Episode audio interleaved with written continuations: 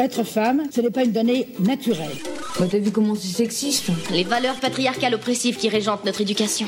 Qu'est-ce que c'est que le sexisme C'est le résultat d'une histoire.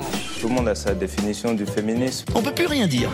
Qu'est-ce que ça veut dire Salut, c'est Adrien Sommier, le créateur du podcast Adrien parle politique. Aujourd'hui, Marine Pétroline m'a laissé le micro des chroniques du sexisme ordinaire, le podcast qui débusque le sexisme dans les moindres recoins. Sexisme, féminisme, genre, virilité, transidentité, vous êtes perdus, pas de panique, tout s'explique. Aujourd'hui, on se demande, c'est quoi les quotas en politique française? Précisons tout de suite, ces quotas ne concernent que le sexe, féminin et masculin. Pas de quota social comme dans les admissions à Sciences Po Paris, ni de quota ethnique comme dans certains pays d'Amérique latine ou d'Europe de l'Est avec des sièges parlementaires réservés à des minorités linguistiques. Le but des quotas dans la politique française, comme Clémentine nous l'a déjà expliqué dans son épisode sur la parité, c'est d'arriver à la présence d'une moitié de femmes chez les élus puisqu'elles représentent la moitié de la population. Ça marche plus ou moins bien selon les modes de scrutin. Pour les scrutins de liste comme les élections européennes, le 9 juin prochain, les municipales en 2026 ou les régionales, c'est assez simple. Il faut faire figurer une moitié de femmes sur sa liste, sinon vous n'avez pas le droit de la déposer, elle sera refusée. Sur la liste, on alterne une femme, un homme, une femme, un homme, simple, basique. Les débuts ont été poussifs en 2001, mais l'habitude venant et la loi se durcissant, les chiffres sont impressionnants. Il y a aujourd'hui en France 42% de conseillers municipales, une proportion qui monte à 48% des conseils régionaux. Un chiffre stable depuis les années 2000. Les conseils départementaux, qui ont remplacé les conseils généraux depuis 2015, ont la palme de la parité pure et parfaite. 50% tout pile poil. C'est en raison d'un mode de scrutin bien particulier. Les candidatures sont des tandems avec un homme et une femme. Ce système a permis de passer, attention attachez vos ceintures, c'est raide, de moins de 15 à 50% de femmes. Ce temple de la politique masculine était abattu. Enfin non, pas tout à fait, j'exagère.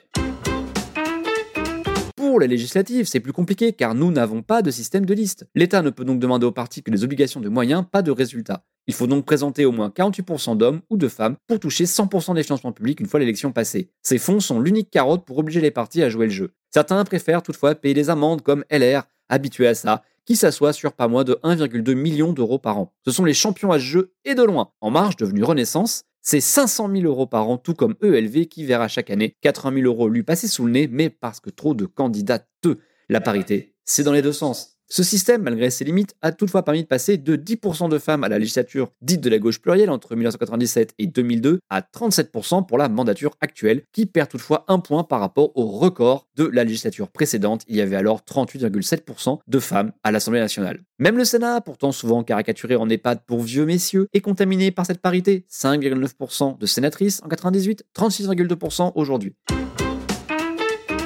Pour revenir aux législatives, c'est sans doute le scrutin avec le plus de différence entre les partis qui jouent le jeu et font émerger des femmes compétentes par rapport à des partis qui se contentent de présenter des femmes dans des circonscriptions impossibles à gagner. Certains partis présentent même des militantes fantômes un peu partout pour équilibrer la balance et ne pas payer d'amende. D'autres jouent vraiment le jeu et vont même jusqu'au nec plus ultra de la parité, réfléchir en cercle de gagnabilité. La commission électorale du parti regroupe les circonscriptions selon les chances de les gagner ou pas et applique la parité à chacun de ces groupes. Cela donne 59% de femmes au groupe écolo et seulement 18% dans le groupe des communistes et apparentés. Renaissance à 42% comme la France insoumise et le RN à 36%. C'est cette limite hein, au quota. Si tous les partis ne jouent pas le jeu, ça ne fonctionne pas complètement. L'autre limite, ce sont les têtes de liste et d'exécutifs, maire, président, qui se déclinent bien plus au masculin qu'au féminin. Malgré de nets progrès, on n'est même pas à 20% de femmes maires et un peu plus de 10% de présidentes d'intercommunalité. C'est bien mieux pour les présidentes de région qui représentent 30% des sièges.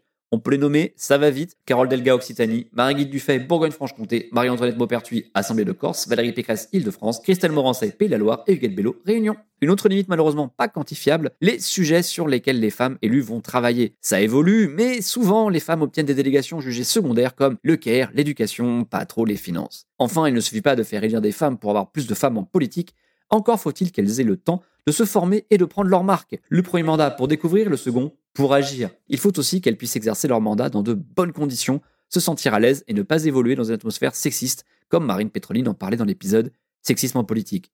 Pour résumer, les quotas de femmes candidates depuis le début du siècle ont permis une augmentation substantielle de leur présence dans les institutions. C'est loin d'être suffisant et parfait, mais c'est un outil indispensable pour tendre et arriver à la parité. Maintenant, vous savez ce que sont les quotas en politique. Les mots sont importants car, comme le dit Beauvoir, nommer c'est dévoiler et dévoiler c'est déjà agir. Rendez-vous dans le prochain épisode pour continuer à nommer, dévoiler et agir contre le sexisme.